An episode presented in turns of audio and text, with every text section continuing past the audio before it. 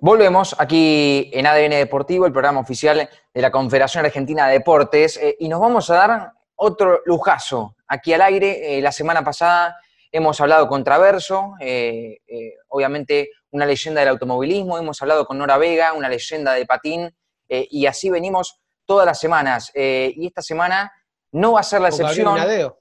Con Gabriel Minadeo también, historia de, de hockey. Eh, y esta semana no va a ser la excepción. Eh, aquellos que están prendidos en las redes en este momento lo están viendo eh, y aquellos que están en Radio Argentina lo van a escuchar en un rato nomás. Lo presentábamos o anticipábamos ¿no? En, el comienzo del programa como el padre de la criatura. Me parece que, mucha presentación no hay para este personaje que es espectacular en el mundo del fútbol y, y no quiero decir más nada, quiero presentarlo, quiero saludarlo. Estoy hablando del profe, de Fernando Signorini. Fer, te saluda Nacho Genovar. ¿Cómo te va? Buenas tardes. Hola Nacho, ¿cómo te va? Me imagino lo que vas a decir después que te pague el café, si fuiste capaz de decir esto sin ninguna deuda. ¿Cómo te va? ¿Todo tranquilo? Sí, sí, todo bien, todo tranquilo, la verdad. Tranquilo. Eh, ¿En qué, momento te encuentro de, tu, vida, por supuesto, en este contexto? ¿Cómo estás vos? Y estoy tan tan asombrado como todos por este hecho inédito, ¿no? De, mirá, qué, qué, momento de la humanidad nos tocó vivir, fantástico por otro lado, por otras cosas, pero esto es realmente muy preocupante y sobre todo también te sirve para evaluar o para profundizar acerca de qué raro que es la conducta humana, ¿no? Mientras hay algunos que se están jugando la vida tratando de saltar vidas, de salvar vidas, hay otros que arriesgan, no tanto la de ellos porque se asumen el riesgo, ya lo tendrán evaluado, creo, pero eh, arriesgan la de los demás. Además, transgreden todos los, mandatos de los protocolos que seguramente quiero creer que los hacen personas que saben mucho más que ellos, pero este individualismo feroz que desde hace mucho tiempo está padeciendo la sociedad creo que a nivel mundial, pero que en Argentina y sobre todo en, Buenos Aires, en, las grandes urbes, se puede constatar fácilmente, sí. Es como para sentarse en una silla y mirar, discurrir este momento de la historia que, que por un lado es muy interesante y por otro lado también nos muestra que hasta dónde somos capaces de llegar con, con nuestra luz, pero también con nuestra miseria, ¿no? Sí, sí, e-, es cierto. Eh, profe, ¿has aprovechado en esta cuarentena para eh, perfeccionar, por ejemplo, eh, tu tarea con, la virtualidad, con la tecnología, por lo menos ahondando en esos temas? Sí, vos sabés que sí, pero yo creo que estoy, más que ahondando, estoy nadando en una pelopincho. De, tiene el fondo muy, muy cercano porque me cuesta bastante. Es como que hay algo que, no me permite, pasa como, eh, como el inglés, ¿no? Que intenté estudiarlo desde la escuela primaria, creo. Y nunca hay algo que, me dice, no sé, a lo mejor es porque estoy en contra de los imperialismos y ellos pagan la culpa. Pero con la tecnología me pasa algo más o menos parecido, si bien no dejo de apreciar que esto es, es un medio maravilloso. El problema son después quiénes lo usan y para qué, cuáles son los contenidos, ¿no? Eh, ¿Te hubieses imaginado, por ejemplo, en, el entrenamiento mundial, eh, ayer aprovechamos para, bueno, para comentar que ayer lunes em, se cumplió el aniversario del campeonato, de aquel campeonato del, 1986, eh, histórico, por supuesto, eh, reconta recordado en, todos los medios y en cada uno de, nosotros, y, seguimos viendo videos de, de aquel heroico torneo de Argentina. Eh, ¿Te hubieses imaginado eh, esta tecnología en, aquel campeonato, por ejemplo, con un Maradona eh, usando, por ejemplo, esas pecheras que se usan ahora midiendo la velocidad, midiendo el, recorrido en, cada pelota? Realmente no, soy muy proclive a, pensar en estupideces. Pero bueno, es lo que, lo que la ciencia le quiere aportar al fútbol. No sé de dónde, porque el fútbol es una construcción cultural de las clases populares, un hecho mucho más ligado al artístico que a lo científico, ¿no? Porque digo, ¿qué jugador hubiera sido Garrincha si hubiera tenido la parafernalia o Houseman o, el mismo Diego, que en Fiorito no había, no había drones, no había GPS? ¿Qué jugador hubiera sido si hubiera tenido todo eso, no? Pero no, era, claro, que era impensable, pero era impensable también porque, porque realmente no, no, no se puede perder tiempo en ese tipo de, cosas y viendo que cada vez está jugando mucho peor, ¿no? Eh, ¿Era mejor el fútbol de antes? Sí, infinitamente. Infinitamente. Mira, hace poco hablaba con el Pato Filiol, ¿no? Mm. Y yo le decía, si tomás la selección del 78, para irnos más lejos, ¿no? Que la, del 86, bueno, no hay mejor arquero que Filiol, no hay mejores laterales que Holguín y Tarantini, ni centrales como eh, Pasarela y, este chico cordobés, de que no recuerdo el apellido, ahora fantástico jugador. No hay mejores volantes que Ardiles, que, que Gallego, que La Rosa, que Valencia, que Villa, ni delanteros como Bertoni, como Houseman, como Mario Kempes, como Ortiz, como Luque. Pero claro, hay razones también que explican eso, ¿no? Y fundamentalmente creo que la principal es el cambio de hábitos. Antes cualquiera, Luis Galván era el, defensor que no recordaba. Antes cualquiera de estos chicos jugaban 8 y 10 horas eh, en absoluta libertad, eh, no tenían carpetas sintéticas, tampoco Juan Román Riquelme lo tuvo en Pacheco ni Carlitos Tevez en Fuerte Apache, ni el Kun en, la visita a ti, ¿no? O Orteguita en Ledesma.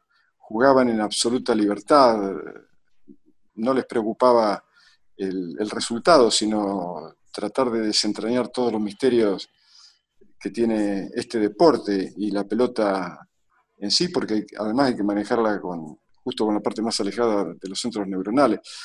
Y, y entonces por eso eh, charlábamos de esto y hoy esto, esto que tengo acá al lado, esto ha reemplazado a la pelota y el tiempo que antes se utilizaba en, esos menesteres ahora se utiliza a través de las redes. No es culpa de nadie, esto es así, es irreversible.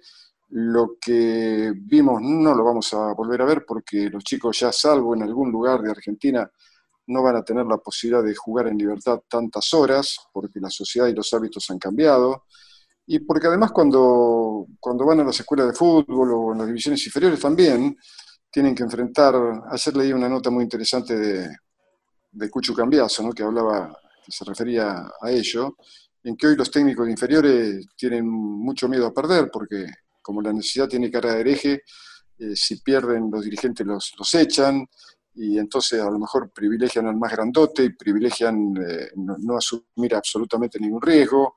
Y, después hemos copiado modelos que vienen de Europa sin revisar que en cada lugar el fútbol es una expresión distinta de acuerdo a la cultura, porque ahora se insiste mucho con el, con el rondo, se insiste mucho con el fútbol reducido en jugar a un toque, y entonces ahora ya no tenemos más gambeteadores y que yo sepa siempre los mejores jugadores de la historia total del mundo, los que nos han fascinado, nos han seducido y han hecho que, nos encantara tanto este deporte, si tenían un recurso que les era muy fácil de llevar adelante, era la gambeta. Y hoy, hoy se ha perdido por estos nuevos modelos que digo, eh, si seguimos copiando y no seguimos revisando, porque hay cosas que pueden servir, pero no podemos perder nuestra esencia. El fútbol argentino alguna vez fue envidiado, respetado, admirado, envidiado en el mundo entero, ¿no? Eh, precisamente porque tenía las cosas que ellos no tenían.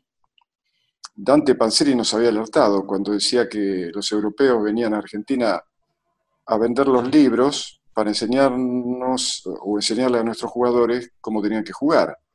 Pero extrañamente se llevaban a nuestros mejores jugadores para que le enseñaran a los jugadores de ellos lo que ni sus propios libros podían. Entonces hay una intoxicación conceptual muy, muy marcada, que yo creo que viene del año 58, cuando Argentina le fue muy mal en Suecia. Los encargados de sacar cuenta de por qué había sido, determinaron que había sido porque nos pasaron por arriba corriendo. Pero claro, se ve que no se quedaron hasta el final del Mundial, porque el que ganó fue Brasil, que jugaba al ritmo de samba, que corría menos que ninguno, pero jugaba mejor que todos. Entonces, la tarea es bastante compleja, por eso yo he dicho hace un tiempo que se me ha ocurrido decir que el futuro del fútbol argentino se equipara al futuro de la sociedad argentina, ¿no? Si no recuperamos un modelo en uno y otro que nos hizo también admirados, respetados, eh, envidiados y, imitado, y hasta imitados, ¿no? Vamos por el mal, por el mal camino, ¿no? Fernando, ¿cómo te vas? Chita Ludeña te saluda. ¿Cómo te va? Eh, perdimos la nuestra. para, sintetizar. Sí, yo creo que hay esto del modernismo, ¿no? Eh, sí. Si fuera por el modernismo, entonces no, no, existirían cualquier expresión de arte que se haya construido y que le valió a la humanidad la posibilidad de sensibilizarse y, de ser cada vez mejores, es como que se desprecia. Hoy, mira, inclusive entre ustedes, ¿no? La mayoría del periodismo deportivo, un altísimo porcentaje. Mira, ya César Menotti en, el prólogo de Fútbol sin Trampa decía que el 98% del periodismo argentino no sabe eh, nada de fútbol, ¿no? Elba de Padua Lima, el, famoso entrenador brasileño, le respondió que Menotti dice eso porque es muy generoso. Bueno, pero en definitiva yo creo que más allá de que uno pueda saber o no, lo que yo reclamo es respeto. Pero no se puede aceptar que muchos colegas de ustedes que impensadamente ocupan los principales lugares del rating, señal también, bueno, también la gente mira a Babi Checopar, por ejemplo, ¿no? Entonces digo, la sociedad argentina está muy mal y en el ámbito del fútbol también, porque pura frivolidad, pura estupidez, van a contar cuentos, van a contar lo que hicieron anoche. A mí qué me importa lo que hizo el Pollo Viñola anoche, lo que hizo Lieberman, lo que hizo Niebro. Sinceramente, ojalá que lo hayan pasado muy bien, pero ellos están para otra cosa. El fútbol es un elemento cultural, formativo, y como tal hay que defenderlo y hay que respetarlo. Se puede poner a cualquiera que se transforme en un mamarracho y que, y que haga lo que el productor quiere, ¿no? Para seguir estupidizando a la gente, para seguir manipulándola, porque a su vez el productor le tiene que hacer caso al jefe del canal porque si no está fuera. Entonces hoy el miedo nos ha transformado en esto, en hacerle caso al poder. Y el poder como te quiere, el poder te quiere estúpido, te quiere banal, te quiere frívolo. Eh, hay, que hay que repensar toda la sociedad y, cada uno de los lugares donde uno, donde uno actúa, ¿no? A lo que, a lo que apuntás, a ver si interpreto bien, vos corregime, eh, es esta cuestión de eh, haber corrido un poco el eje de lo que tiene que ver con, con analizar el juego y que eh, justamente se banalizó todo un poquito más. No hablamos tanto de por qué eh, es, tan difícil parar a Messi o cómo juega tal jugador, sino más bien eh, la, frivolidad. Sí, el show, el espectáculo. Exacto, en desmedro del juego. La estupidez, en definitiva. Y para decir estupidez hace falta estúpido. Y siempre hay quienes, a lo mejor no lo son, pero se prestan a hacerlo para tener un lugar en los medios, para tener un buen sueldo. Por eso decía eso de que la necesidad tiene cara de hereje, pero además si vos revisás los contenidos de la televisión argentina, ¿y cuáles son los canales que más rating tienen y cuáles son los programas? Y bueno, Mirta Legrand, Susana Jiménez, eh, todo el, eh, chumerío, ahora con el, eh, además chumerío Berreta, porque ahora toda la semana van a hablar de que Marcelo Tinelli se separó de me acuerdo cómo se llama la mujer. Eh, bueno, pero hay gente que la está pasando muy mal.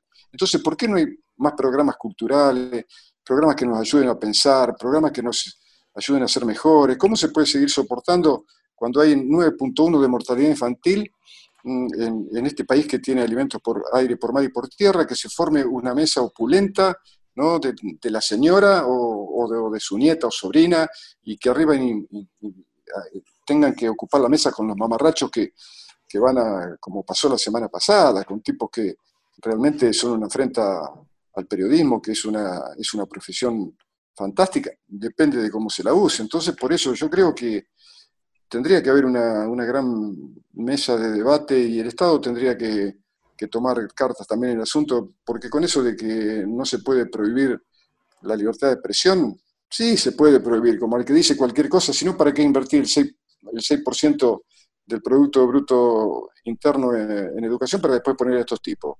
¿no? Con, lo que los chicos generalmente están más tiempo que con su maestro, porque están tres o cuatro horas en la escuela y después se van a su casa y, están, y tienen que recibir los estímulos de estos tipos, que, ¿en qué lo van a transformar? Y lo, en una porquería.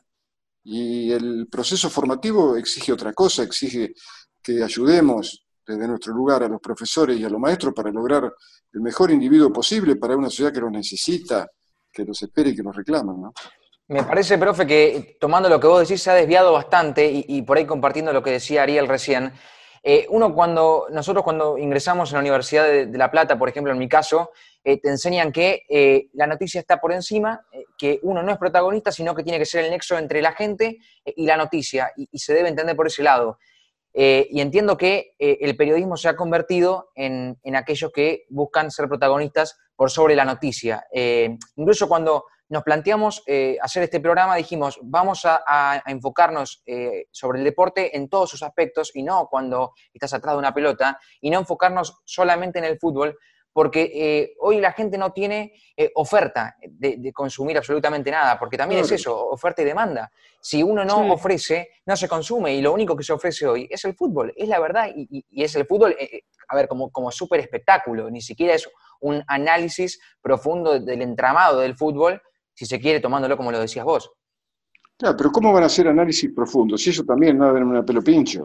Porque si el análisis profundo, que lo hagan tipos, qué sé yo, que son referentes a nivel nacional e internacional, macanudo, pero yo digo, ¿cómo se puede hablar tanto de fútbol? Pero, ¿cómo? Mira, hablar antes no sirve de nada porque todavía no se jugó, y hablar después tampoco sirve de nada porque no lo, no lo puedes modificar, ¿no? Es lo mismo que esto que ahora que te vienen con las estadísticas, con los GPS con los drones que te dicen cuánto corrió, cuántos pasos dio, ¿y, ¿y qué me quieren decir? ¿Y el próximo partido cómo que va a ser igual? No, no es una carrera de 100 metros, que más o menos se dan siempre los mismos pasos y se hacen al mismo tiempo.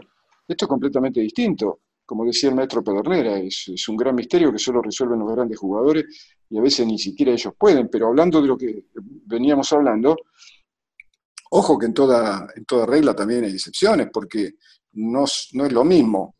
Eh, por ejemplo, un estudiante de, periodismo deportivo, eh, que, ¿cómo va a elegir ser? ¿Como estos que nombré o, como Ezequiel Fernández Moore, como, Ariel Sher, como, qué sé yo, como Fernando Passini, o siendo a la historia como Ardizone, eh, o como Dante Panzeri. Bueno, eh, depende de la sociedad que querramos, porque la sociedad la construimos todos y de todos los lugares.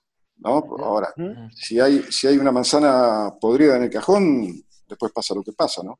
Bueno, tomándolo, Ariel Ser, por ejemplo, nosotros tenemos aquí una columna de em, Ciencias Sociales, Política y Deporte con Rodrigo Dascal, eh, que también es el presidente del Museo de River. Em, y es una columna espectacular porque trae historiadores, trae sociólogos y se puede entender al deporte desde otra mirada y, no desde el momento en el que el árbitro dice y arranca el partido. Entonces, me parece que, hay, que eh, eh, valorar todos esos momentos donde uno tiene la posibilidad de escuchar gente que realmente sabe todo, en todo es así. Yo por lo menos me acostumbré, desde chiquito tuve la suerte de, tener muy buenos maestros, ¿no? Que me insistían en eso, en que uno tiene que tratar de ser lo mejor que pueda hacer. Allá en lo que... Mira, siempre recuerdo una película de, de Benigni, La vida es bella, en que en un momento de, la guerra, no sé si la vieron, que hay en un hotel, un hotel se ve que era un hotel majestuoso, pero está hecho pedazos, y hay un, un ejecutivo, se ve que era un millonario, que está entre los escombros, pero está la mesa eh, muy bien puesta, y viene Benini, que es el mozo, eh, y viene a ofrecerle el café, y, entonces le dice que se ve que, lo ha hecho con tanto cariño para hacerlo de la mejor manera, porque él quiere ser el mejor mozo del mundo, el que sirve el mejor café.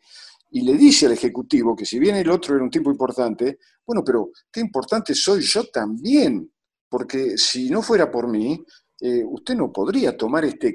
Bueno, y sin embargo, en muchos lugares vos vas y te, sirven el café, te lo vuelcan en el plato y si decís algo tenés un problema. Creo que toda la sociedad tendría que dar, no sé cómo, cómo se va a hacer, ¿no?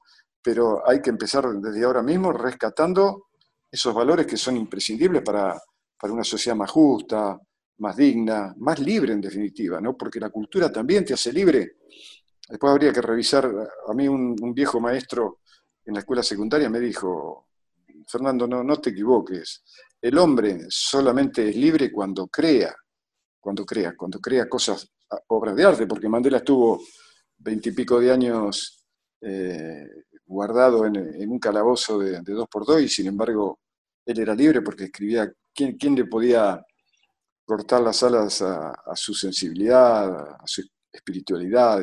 Era lo único que no podían encerrar. Bueno, claro, por eso, pero no, acá se cree que hay que ser libre y salir a ir al obelisco, ahora estos, estos tipos a, arriesgar a todo el mundo gritando por no sé, ¿qué, ¿qué reclaman? Ahora, si reclaman porque hay chicos que se mueren de hambre, sí, porque aplauden a los médicos ahora. Yo vivo acá en Belgrano y a veces no sé si reír o llorar porque salen a, aplaudir a los médicos. Claro, porque ahora el miedo nos hizo solidarios. Entonces tenemos miedo y aplaudimos a los médicos, que antes no le daban ni bola a los médicos, pero no aplauden a, los que levantan la basura, ¿eh? No, no, a los que, no, no, ahí ya cuando pasan lo de la basura ellos no, aplauden, no se aplaude a la gente que está en el campo levantando las cosechas para que nosotros nos sigamos alimentando, también ellos arriesgando. Entonces digo, ¿cómo somos? ¿Como queremos, como quiere el sistema? ¿O tenemos que ser como nosotros queremos? ¿Y cómo queremos ser? ¿De la mejor manera o, de cualquier manera? Repitiendo lo que decía eh, un coterráneo mío, don Arturo Jaureche, con eso del medio pelo argentino. ¿no? Santi. Sí, eh, ¿qué tal? Te saluda Santiago Caruso. Desde ya un placer eh, hablar contigo y tenerte en nuestro programa. siguiendo con esto de, la sociedad, ¿no? Yo particularmente considero que la base de la sociedad son los jóvenes. Eh, ¿Cuál es el mensaje que por ahí les darías a ellos? Bueno, sí, es fantástica. La, sociedad, la, la, juventud argentina, como la juventud del mundo en general, ¿no?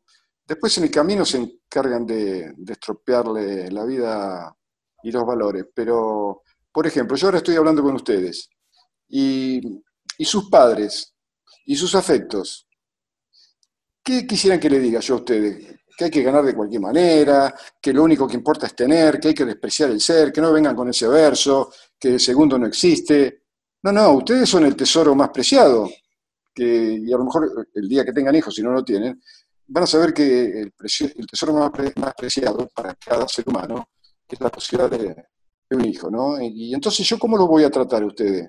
Como que me importa y voy a ser banal, para hacerme el cómico, porque hay, que ser cómico y hay que ser vulgar, para ser actual. No, no, no, no, no. Yo les voy a traer lo que rescaté de los mejores, porque yo también quiero ayudar a, sus viejos, como decía hoy, a sus profes, a que ustedes sean, y a ustedes mismos, que sean la mejor versión que puedan ser no para compararse con otros para ser mejor que otros, eso no es una pavada. La, competencia tiene que ser con uno mismo. Yo mañana tengo que ser mejor que hoy. ¿Y cómo hago? Ah, no sé cómo hago. Agarraré un buen libro porque al terminar de leerlo no voy a ser igual sino mejor, o escucharé la mejor música, o me meteré en Google, qué sé yo, a saber de la biografía de, los grandes pintores, de, los grandes, eh, no sé, eh, de gente, personas ligadas a la ciencia para avanzar en eso. Después nadie se va a dar cuenta si yo soy mejor mañana, pero yo voy a saber que sí, porque además voy a estar complacido porque me preocupo por serlo. Yo a esta sociedad le tengo que dar exactamente lo mejor porque lo que yo creo es que mi compromiso es, con las futuras generaciones como las eh, anteriores generaciones se preocuparon por formarme de la mejor manera, pero el mensaje a los chicos es ese, ¿no? que sigan los consejos del Papa cuando dijo que tenían que, hacer lío, ¿no?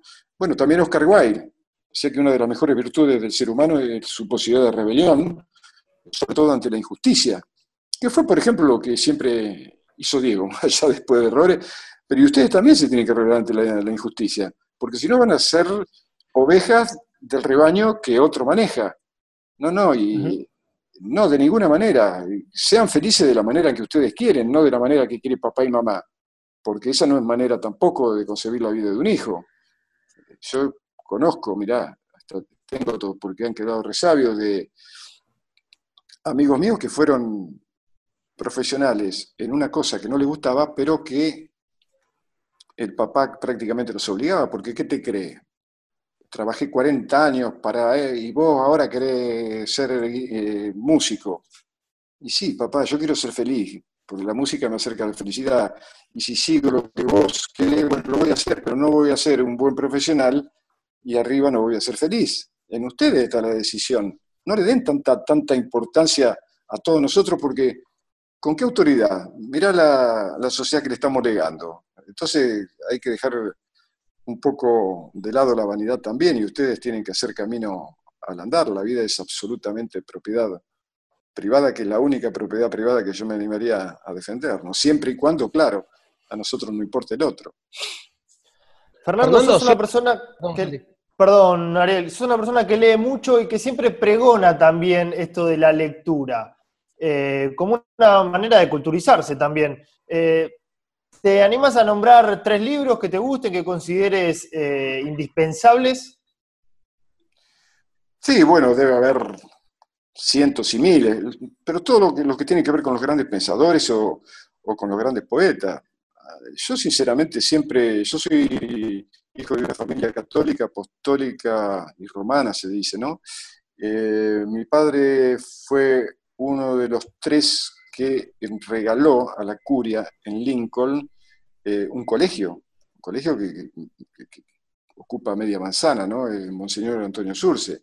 Sin embargo, también él tuvo eh, la, mm, la brillante idea, mm, a mí y a mis hermanos, de no bautizarnos, porque no, ya me había elegido el nombre, ya, qué sé yo, me, había hecho nacer en Lincoln, yo no elegí nacer, como ustedes tampoco elegieron nacer, pero quiero decir, cuando sos chico todo te viene impuesto, te, te ponen un nombre sin preguntarte si te gusta o no, y, arriba te bautizan. ¿Y por qué me no? Entonces él dijo, cuando tengan edad suficiente, que Bueno, yo dije que no. Primero pasé por, eh, por una serie de, dudas existenciales, como creo que cualquiera que se pone a pensar, yo mismo lo hablaba con mi hija y, mejor dejar porque te, te, vuelve loco. Pero un día encontré en una biblioteca de una amiga en Barcelona un libro que me llamó la atención porque se llamaba ¿Por qué no soy cristiano? y el autor era Bertrand Russell, un premio Nobel de Literatura del año 50, eh, un tipo muy, muy combativo, que le discute a Frege el, el título de hombre em, em, más, este, no, no, más inteligente, sino más lógico de la historia eh, detrás de, Aristóteles. ¿no? Y yo lo leí a los 32 años, y ese libro a mí me cambió absolutamente, me cambió por completo mi manera de, pensar el, mundo, los valores, las relaciones, em, todo aquello que nos viene impuesto, los dogmas sociales, los prejuicios.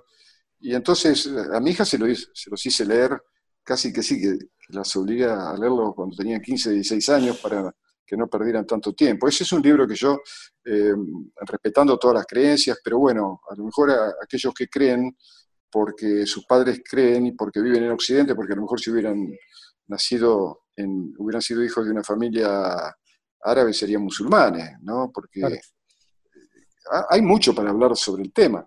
También, no sé, después a mí me encanta mucho la poesía y no hace mucho leí un libro que se llama Neruda, el príncipe de los poetas, de Mario Amorós, que me parece una delicia, tanto como el eh, libro del Cantejón de, García Lorca, eh, de toda la literatura de Galeano, de, Gabriel García Márquez, eh, no sé, todo lo de Violeta Parra, o, Armando Tejada Gómez, o Jaime, qué sé yo, Don Atahualpa Yupanqui, y después, claro, los libros, eh, los clásicos, los clásicos de la historia, ¿no? Eh, qué sé yo, Nietzsche, Schopenhauer, todos aquellos que, que te repito, Hobbes, que te ayudan a ser mejor y te descubren un mundo completamente distinto. Son libros que te en, en, definitiva, te abren la cabeza el hecho de poder este, incorporar conocimiento, eh, el hecho de cuestionarse, de cuestionar y de cuestionarse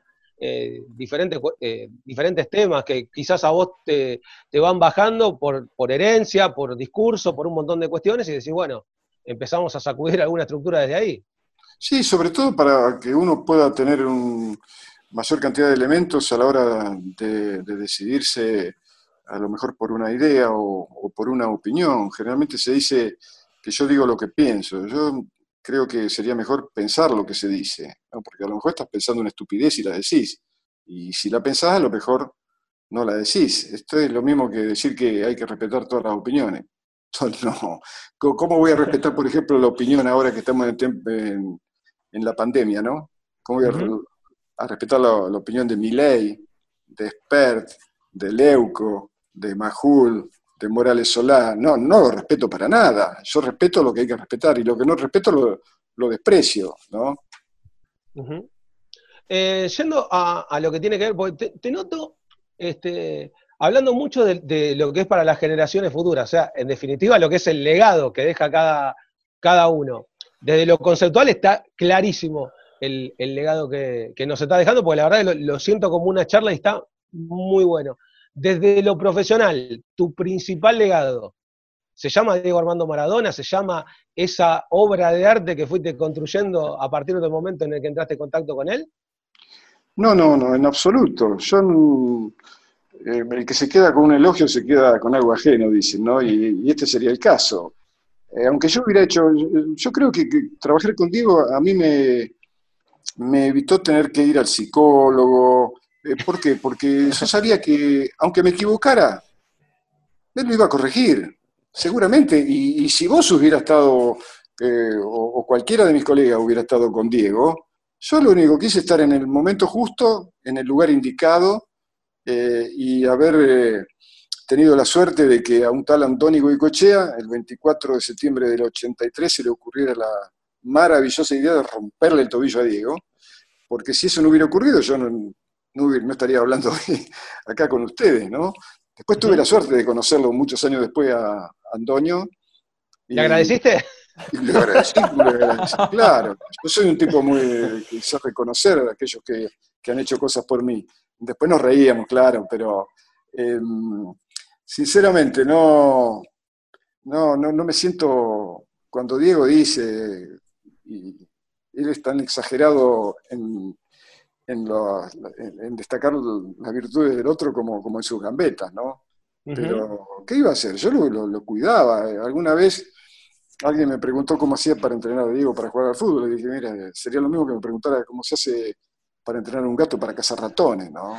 Ahora, después que la vanidad es yuyo malo que envenena toda huerta, pues eso también es cierto, pero yo quiero alejarme y tengo que pelear todos los días, porque haber estado en cuatro mundiales con Diego, con Leo, con todos los fantásticos jugadores, con, no sé, con Jürgen Kliman, en Europa y haber conocido y charlado mucho con Alfredo Di Stefano, con, con Enrique Omar Sibori, con, qué sé yo, haber estado con, con gente ligada al fútbol, con todos, ¿no? Y con todos los campeones del 78, del 86, con todas las selecciones.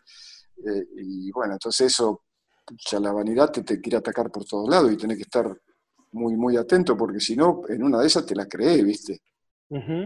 ¿Cómo fue aquel, aquel primer contacto? Eh, ¿Recordás cómo, qué, esperabas encontrarte y con qué te terminaste encontrando cuando te llamaron aquella primera vez para trabajar con él? No, es una cosa que arreglamos personalmente, ¿no? Fue que él se había lesionado, estaba operado, el doctor Oliva comenzó a trabajar en, la rehabilitación y yo estaba ahí como, como un amigo más de, los muchos que, que frecuentaba en, su fantástica mansión de Pedralbes en el barrio alto de Barcelona, en la calle del Paseo de San Francisco. Y, bueno, y entonces yo lo comencé a ayudar así de, de, onda, porque yo tenía un trabajo, trabajaba como sereno en una feria del patronato de leprosos en pleno Paseo de Gracia, en Barcelona. Eh, trabajaba desde las 10 de la noche a las 10 de la mañana y después eh, dormí un poquito y a la, tarde iba un rato a casa de Diego antes de ir a trabajar. Y bueno, y, en ese rato comencé a ayudarlo, qué sé yo, con tonterías, de, empezar a apoyar el, tobillo, de subir una escalera, de bajarla, de estar atento para que no se caiga, de hacer, hacer una abdominal, eh, bueno, todas estas cosas.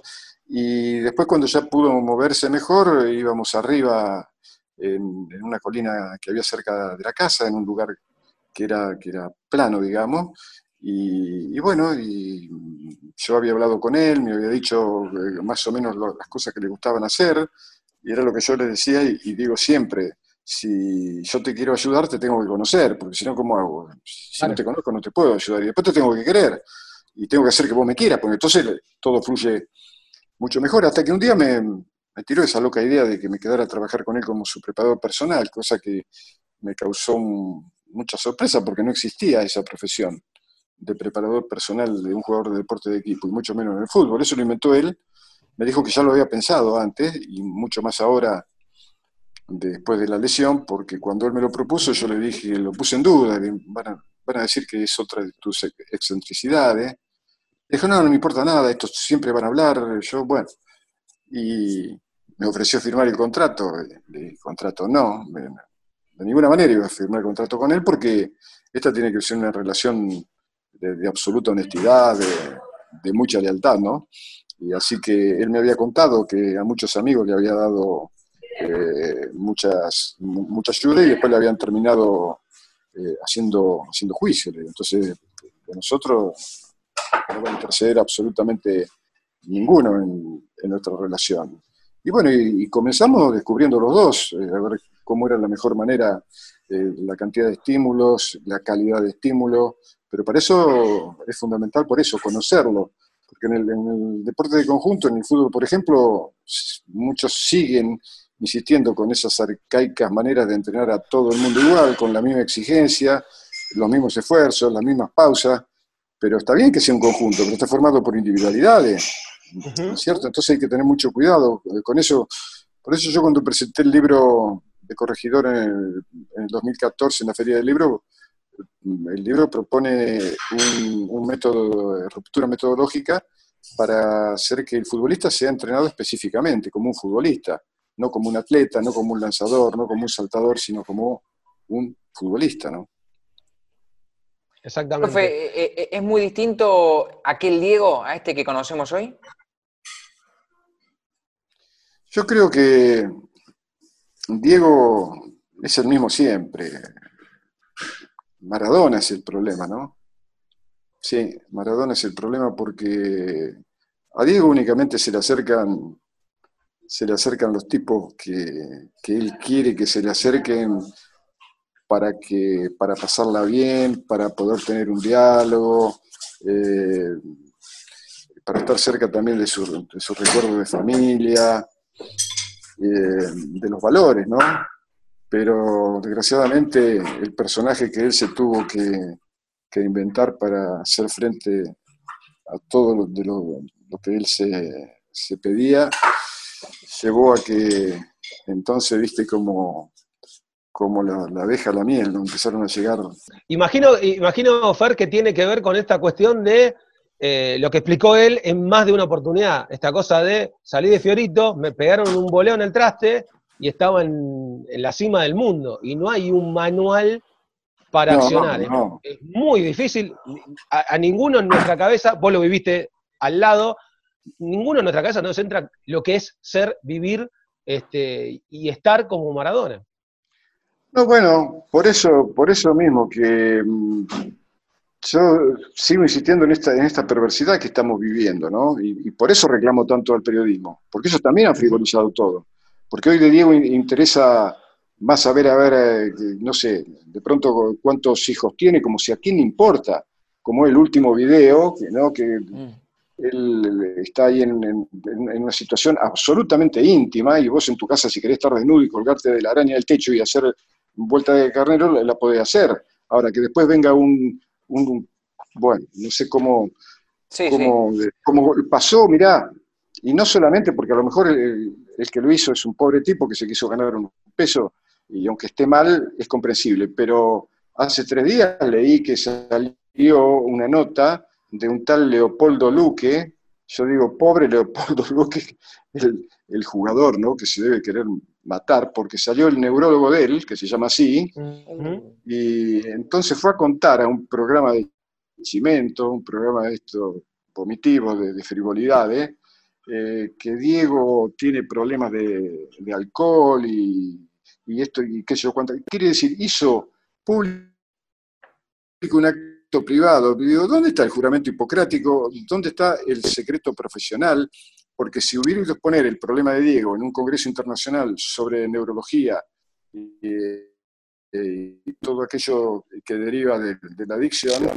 Si, es constructivo, vale. Si es constructivo, vale. Ahora, si es un tema de. Eh, lo vendo porque la noticia vende y me hace conocido. Pero imagínate este tipo salió de la universidad, fue a la universidad, es neurólogo, ¿sabe lo que debe ser llegar a ser neurólogo? Pero entonces, ¿y adentro qué tiene? Porque él puede mostrar el título, pero a mí el título no me dice nada, a mí, me interesa quién sos vos. Entonces, por eso está, todo muy. Y a él se le hace muy difícil, porque también cuando vivía en Fiorito, no fue ningún, ningún presidente a, golpearle, porque ni timbre tenía, ¿no? A golpearle la mano a, Tota para decirle si con Chitoro necesitaban algo para criar a los chicos. No, no, no fue ninguno. En ese momento creo que, obviamente, era uno más de, los despreciados del sistema, ¿no? Por villero, por negro de mierda, porque esto hay que decirlo sin eufemismo. Y entonces, esta cosa maniquea que tiene asociado, o, sos el, peor o sos el mejor. Tampoco fue ningún papa a invitarlo al Vaticano. No, no. Pero cuando volvió de México con la copa, terminó en el balcón de la Casa de Gobierno. En una clara demostración de la instrumentalización, de la manipulación que se hace de los exitosos y del éxito, y muchas veces sin revisar ese éxito, si ese éxito es legítimo o no, porque hoy el que tiene es mucho más que el que es. Si vos ves un tipo que tiene un coche de alta gama y después además sabés que tiene un, un, yate en San Fernando y tiene un avión privado y tiene 5.000 hectáreas de campo, bueno, entonces la sociedad sigue ese modelo, porque es el éxito. Sí, pero después se entera que es un, un narcotraficante o un vendedor de armas. Y entonces si el éxito no se apoya en esos valores éticos que hablábamos al principio, no se puede, no, es un fracaso. Así como hay muchas victorias que atrasan mucho más que muchas derrotas, también en este caso lo tendríamos que evaluar de esa manera. ¿Cómo lo hiciste? Porque si es en contra de, de los eh, parámetros que, exige la sociedad o el Estado para vivir en comunidad, entonces eso no tendría que ser castigado. No, no, sin embargo vos tenés y ya y si cuanto más, más frívolo sos, eh, y bueno, estamos en, un problema grande, sí, seguramente. ¿Cómo vamos a salir? Con justicia antes que nada, ¿no? Justicia y educación. Y justicia quiere decir que, cada, hasta el último de la escala social tiene que tener una vida digna. Después el que quiera hacerse millonario que se haga, pero el último, el último tiene que tener trabajo, tiene que tener eh, educación, tiene que tener eh, todo aquello relacionado a su salud.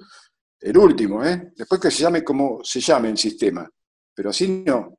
Así no, porque el 1% de la población mundial detenta el 85% de la riqueza.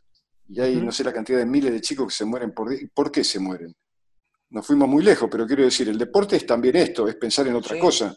No únicamente mirar la vida por la cerradura. Igual es parte de lo que estamos hablando, porque, porque Diego Fernando también es un poco el, fue la revolución para, los pobres. Fue que uno de ellos haya, haya llegado a la cima del mundo. Es eh, el hecho de demostrar que, que uno de ellos podía ser. Fue la bandera de muchos de ellos. No solamente lo querían porque podía meter cinco jugadores, también lo querían porque llevó la bandera de los que menos tenían, de los que las oportunidades no les llegaban, este, a través de un talento seguramente innato y seguramente pulido también por vos desde la parte física y desde un montón de lugares, porque está claro que el conocimiento lo tenés. Pero es un tipo que llegó este, a la cima del mundo saliendo del lugar al que el mundo le suele dar la espalda. Claro, por eso te digo, pero por eso, vos fíjate la perversidad ¿no? de, todo este, este sistema, porque primero son despreciados. Ahora después, no hay presidente que no lo lleve, no lo lleve a la casa de, gobierno, eh, no hay fiesta en la que no le entreguen premiación, y, entonces todo eso también es como que te ayuda, o, o mejor, te confunde, porque te puede desclasar, porque el Diego de Fiorito era ese, ¿no? El pibe maravilloso, simpático, ocurrente, em, pícaro, bueno, que, además eso lo transmitía también en, el juego. El otro, el de la opulencia, el de los Mercedes-Benz, el de los tapados de billón, el de... Bueno, eso fue Maradona, ¿no? Pero ¿y que era mejor por tener todo eso? No, no, no, lo mejor lo tenía de la piel para adentro porque, si porque además tenía una herencia maravillosa desde ese punto de vista de, la cultura de vida que le había transmitido don Diego, que le había transmitido doña Tota. Y bueno, y, pero claro, ¿quién lo había preparado? ¿Quién lo había educado? Entrenar es antes que nada educar. ¿Y quién le dijo todo lo que se le venía? Él fue el primero que abrió la picada, ¿no? Fue el primer y, creo, más exagerado exponente de la globalización a, nivel mundial. Fer, eh, resumiendo eso, eh, eh, Diego es, fue y será más y mejor que Maradona. Sí, yo creo que, en esa especie de, sí, la dualidad, si se quiere.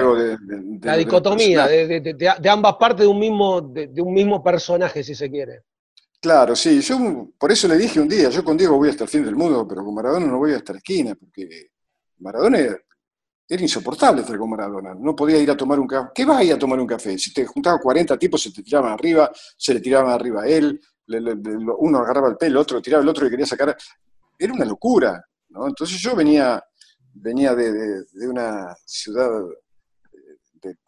en medio de la, de llanura pampeana. Yo no me fui a, Europa desde Buenos Aires, yo me fui desde Lincoln. Y yo estaba acostumbrado a, las cosas simples, a, descubrir en las pequeñas cosas el real sentido de, la vida y, de la felicidad, si hay que llamarlo así, ¿no? Con gente humilde, gente sencilla, gente como Don Diego. Por eso alguna vez yo declaré que el mejor Maradona que había conocido no era el, de Argentino Junior, ni el de la selección, ni el de Boca, ni Barcelona, ni Napoli, ni Sevilla. No, el mejor Maradona que conocí fue Don Diego Maradona. El hijo jugaba mucho mejor al fútbol, pero el mejor Maradona, y lo repito ahora, ¿eh? porque para mí Don Diego es... No, es, algo que, mirá, sinceramente me, a veces me pongo a pensar y cómo lo extraña, ¿no? Como lo, extraño, uno recuerda las cosas que lo emocionan y don Diego a mí me emocionaba. Hace poquito se cumplió un aniversario de su fallecimiento, hace un par de días, tres, cuatro días. Sí, sí, sí, sí, sí, sí. Sí, ya debe ser como seis o siete años, ¿no? sí, sí, sí, sí. y, bueno, Diego lo evoca en, toda en, todas las oportunidades que pueda, porque evidentemente fue alguien, obviamente es el padre, ni más ni menos, pero digo, desde... Hace cinco años, cinco años. Desde el punto de vista de la educación, de la formación, del hecho de prepararlo para esto que era totalmente, perdón por inventar una palabra, impreparable, como es tener que ir hasta, hasta la cima del mundo y tratar de no enloquecerse y no perder la esencia ahí. Bueno, evidentemente don Diego ha hecho su trabajo y, y Diego por algo creo que lo evoca todo el tiempo. Sí, eso siempre se lo recordaba, ¿no? Una vez recuerdo que le dije que el verdadero Maradona eran las arrugas en, la cara y en, las manos de don Diego, porque si hubiera sido otro, con ocho hijos ahí para alimentar, y el nene que quería jugar a la pelota, ¿qué pelota? Venía a trabajar conmigo. Claro. En serio, porque la necesidad, pero sin embargo él no, él volvía de Tritumol, muerto, cansado, porque además era brutalmente explotado, porque lo que ganaba que, le va a alcanzar, ¿no? Pero sin embargo, nunca se le dio por, por ir a meter la mano en el bolsillo. No, no, no, no, no. Él arriba llegaba a la casa y lo acompañaba al nene y se quedaba dormido agarrado del alambre y, lo traía de nuevo a la casa. Fue un custodio maravilloso en la construcción de, Diego. Y entonces por eso siempre se lo recordaba, porque no, no tenemos nunca eh, que olvidar las raíces, ¿no? Cuando, además esas raíces eran, eran como era don Diego, que era un ser humano fantástico. ¿no? Paso de 10 a 10, de Maradona a Messi, Fernando. Yo soy de los que piensan que Messi es líder, pero que ejerce un liderazgo particular, que quizás lo desarrolló con el correr de su carrera, eh, y que no es el típico líder caudillo, ¿no? Como está acostumbrado el argentino. ¿Qué opinás vos del liderazgo de Messi? ¿Es líder? ¿No es líder? ¿Se puede, se nace, se hace el liderazgo? Yo creo que tiene un poco de todo, pero yo creo más que nada en, el, tipo que, ya tiene cosas que, por ejemplo, también como los grandes jugadores, ¿no? Se hacen o nacen. Mirá, eh, Don Diego tuvo tres varones, y, Lalo y Hugo jugaban, pero el otro, y, Leo tiene dos hermanos, y no, es él. Y con el liderazgo pasa lo mismo, a lo mejor en una familia de, de 15 hermanos hay uno que, se eleva por sobre todo por su, porque ya es algo inherente al ser. Después los estímulos externos, el entorno, lo que te va pasando, te, puede, te puede ir enriqueciendo y a, veces uno ni se da cuenta que, va a ser realmente un líder que va a trascender, como no se habrá dado cuenta a lo mejor el Che Guevara cuando, cuando era joven, ¿no? porque yo conozco, tengo muy buena amistad con Calica Ferrer, que fue amigo de él desde la infancia en Córdoba, en Altagracia, y bueno, eran los dos iguales. Y, después uno, yo creo que Leo mm, tampoco necesita, ¿no? Creo que, creo que no le interesa, sinceramente, no le interesa, ¿no? él, eh, la obsesión de él es la cancha y la pelota. Y claro, se transforma sin quererlo también en, no sé si en un líder, pero sí en un, referente para sus compañeros. Es la muleta que, ellos necesitan como para poder eh, llegar a, donde quieren llegar. Además, ha jugado en grandes equipos y eso es una ventaja que ha tenido, porque no es lo mismo jugar con Xavi, con Iniesta, con Piqué, con Busqué, con Jordi Alba o con, con Dani Alves y con Neymar. Eh, así las cosas se te facilitan, quiero decir, eh, para que una orquesta suene de la mejor manera no tiene un buen músico, ¿no? Hay uno que a lo mejor el violín, uff, pero todos los demás instrumentos son de, gran nivel, ¿no? y, bueno, pero dentro de eso, eh, por eso es un fenómeno el pibe, porque a pesar de tener, mirá que tuvo a Iniesta y a Xavi que le disputaban, llegaban siempre detrás de él en, las premiaciones, ¿no? Pero él siempre estaba un poquito más arriba. Yo creo, como, como decía alguna vez Juanma, Juan Malillo, bueno, Ángel Capa también, que Iniesta es el mejor jugador del mundo, o era. Messi hacía jugadas más impresionantes, más decisivas, pero como entender el juego, sin embargo, Leo también, a lo mejor por estar cerca de Andrés, porque el aprendizaje es visual también, uno ve, imita y, trata de adaptarlo a lo suyo, y él ha sido muy inteligente porque es un apasionado, sin duda, del fútbol, es un enamorado, y le ha agregado cosas y ahora sí, ahora yo creo que él es sin ninguna duda el, jugador, el mejor jugador del mundo. ¿no? Ahora ya le están reclamando que hace tres partidos que no puede hacer el gol 700. Yo digo, pero ¿y vos cuánto hiciste? No hiciste Claro, como si, fuera como si fuera a ir a la oficina, deme un gol 700, acá lo tiene. Claro, y, entonces, para ser el mejor va a tener que hacer más goles que Pelé o más goles que... ¿Más goles que quién? es una cosa que no se puede creer, ¿no? Que, todavía haya gente que, pone en duda, que, no canta el himno, que no siente la camiseta. Yo creo que ya no, ya no los hay. Hay algunos que sí, algún mirá, porque como dice Menotti, los estúpidos son como las hormigas, están en, todo el mundo, ¿viste? Y se mueren un montón, pero siempre algún otro nace, ¿no? Fernando, ¿qué es ser un buen entrenador? ¿O director técnico? Y yo ayudar a crecer, sin, duda, a, la individualidad para que a través de ella hacer crecer al equipo. Hay muchos jugadores que este año tienen un déficit y con el mismo entrenador, ¿no? Y el año que viene tiene el mismo déficit. Y el otro año, bueno, entonces quiere decir que, que el entrenador no, no está a la altura, ¿no? Porque muchas veces las conquistas también disimulan muchas falencias hay equipos que, por ejemplo, yo digo en Argentina, yo no estoy seguro si em, alguno de los técnicos que, salen entre los tres o cuatro últimos eh, pudiera eh, estar entre los tres o cuatro equipos que llegan primero si no hubieran sido campeones igual. ¿no?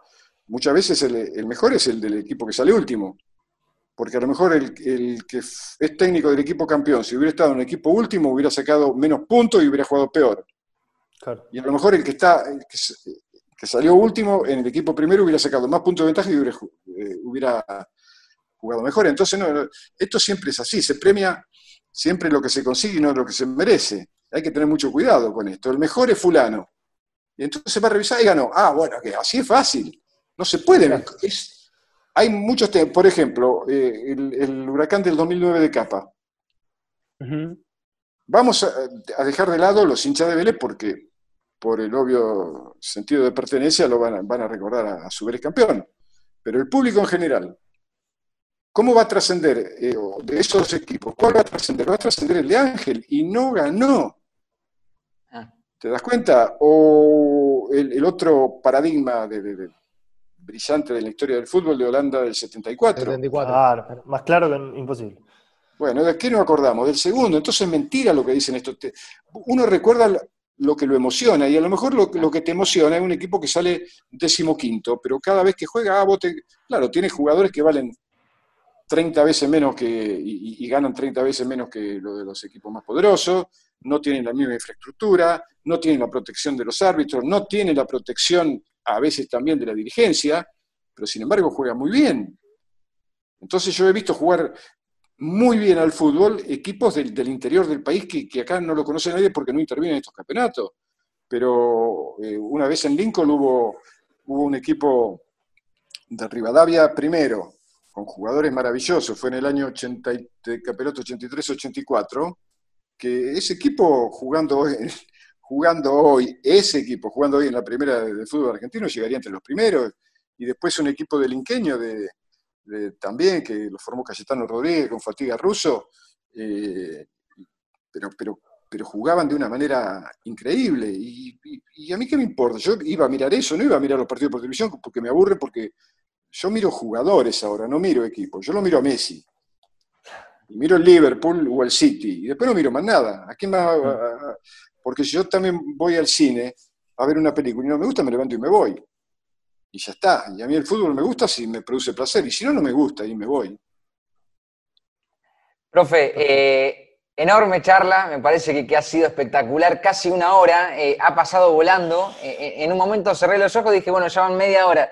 Pasó volando, nos hemos empapado de esta charla, hemos plagado de concepto también eh, yo, necesito, yo, necesito, más, Genovar, ¿eh? Yo, también, ¿eh? Yo necesito más, ¿eh? ¿Una hora más no podemos? ¿Una hora más le pedimos a la radio el permiso? Está para seguir. Sí, sí, sí. Por favor. Te, comprometemos para eso, profe. Eh... Lo último que quería decirle a usted y, sobre todo a los chicos, ¿no?